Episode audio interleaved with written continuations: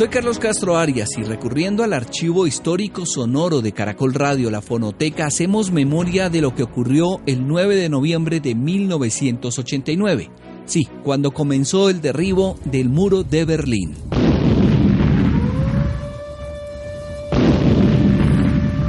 Y es que 1989 fue un año que en Colombia significó terrorismo e incertidumbre. Pablo Escobar sacó lo más despiadado de su retorcida imaginación para intentar poner a un país de rodillas. Mientras los titulares de noticias se concentraban en la violencia doméstica, el mundo seguía girando. Lo hizo tan fuerte que hasta derribó un muro, el de Berlín.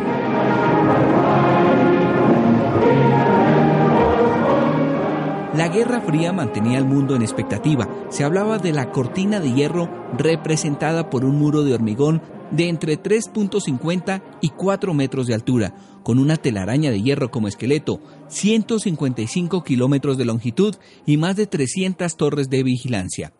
Ese muro llegó a su fin, cuando el 9 de noviembre de 1989, Gunther Chabosky, integrante del Poliburo del Partido Comunista, hizo un sorpresivo anuncio frente a la prensa. La gente que abandona el país podrá salir por cuenta de las fronteras de Alemania Oriental con la República Federal Alemana. ¿Incluye eso también a Berlín Occidental?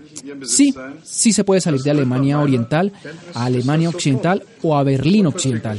¿Y cuándo entra en vigor? Pues por lo que yo sé, inmediatamente. La reacción fue casi inmediata y se interpretó como el fin de esa mole de concreto que durante 28 años y casi tres meses separó familias y una rica cultura. Cientos de martillos, mazos y sierras no fueron suficientes para echar abajo el muro.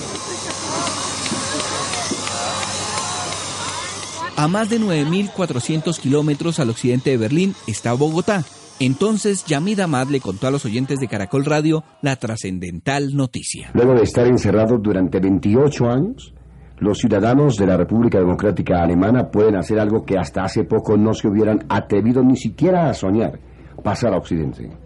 Los días del muro de Berlín símbolo de la Guerra Fría y de la división de Europa, de la Europa de la posguerra, quiero decir, están contados. Las reacciones eran inevitables. El corresponsal de Caracol Radio en Europa era Eduardo Febro. Él relató lo que decía el mandatario de Francia, François Mitterrand.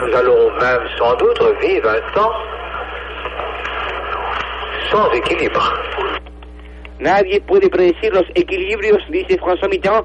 Sin duda viviremos en un futuro una época, un tiempo sin equilibrios.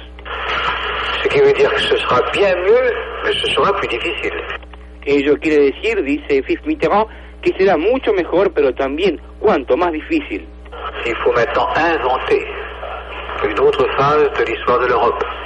Ahora, observa Mitterrand, para terminar, hay que inventar otra fase, una nueva fase de la historia de la Europa. En la Occidental República Federal Alemana, el canciller era Helmut Kohl, él llamaba a la unidad entre los alemanes sin importar de qué lado del muro estuvieran. Si están pensando en irse de la República Democrática Alemana RDA, quédense, porque ese es su hogar. Muchos de aquellos que han venido a nosotros estarán dispuestos a regresar, a reconstruir su propio país. Nosotros, los ciudadanos de la RFA, les apoyaremos por supuesto con nuestro corazón y desde lo más profundo de nosotros mismos. Las imágenes de estos días nos muestran que no estamos solos, estamos a su lado. Estamos listos para construir una sola nación y debemos estar juntos. La idea de levantar el muro de Berlín surgió en la Alemania comunista en agosto de 1961 ante la masiva fuga de cerebros hacia la Alemania federal, que progresaba a pasos agigantados. Se calcula que en poco más de 10 años, por lo menos 3 millones de ciudadanos habían emigrado. Christian Hellbach vivía en la Alemania federal. En el 89 tenía 28 años. Tenía familia en el lado comunista a la que por las restricciones hasta el momento no había podido visitar. Todos veíamos con gran sorpresa lo que estaba pasando porque era parte de nuestra vida de que hubiera de que hubiera una cortina de hierro, que hubiera dos Alemanias eh, separadas. Yo nací mucho después de que se produjera la, separación y era parte de nuestra vida de que y cuando se empiezan a producir esos cambios inicialmente pues se veían se veía con mucha esperanza de que hubiera cambios porque porque también más allá de la reunificación de Alemania eh, lo, que, lo que la gente esperaba o lo que esperábamos era que, por fin la Guerra Fría, fría llegase a un fin. Carlos Ruiz, como periodista de Caracol Radio, tuvo la oportunidad de entrar a la República Democrática Alemana poco antes de que cayera el muro de Berlín. Para entonces, en el ambiente ya se presagiaba lo que ocurriría. Allá no ponían sellos en el pasaporte, en Alemania Oriental. Eh, uno pagaba la entrada, que era una especie de cobro de visa por entrar a uno lo vigilaban mientras uno entraba a Alemania Oriental. Pero eh, los, los guías que nos llevaron de Alemania Occidental nos dijeron, háganle poner un sello a su pasaporte porque esta es la última vez que va a estar abierto este sitio, el checkpoint. Esto se va a caer, dentro de poco esto se va a caer. Entonces nosotros inclusive pagamos de más, dimos unos dólares de más al, al, al, al, guardia que estaba poniendo los sellos para que nos pusiera sellos a nosotros en el pasaporte como un recuerdo de lo último que iba a pasar en, ese lugar de traspaso de la frontera. Muchos creen que el detonante que apresuró la caída del muro de Berlín fue la respuesta de Gunther Chabosky ante la pregunta del periodista italiano Ricardo Herman, ese 9 de noviembre de 1989. El periodista lo recuerda. Creo que el señor Chabosky tenía preparado ya ese anuncio. Por eso que yo eh, digo que la, pregunta no cuenta porque el, el, anuncio estaba preparado.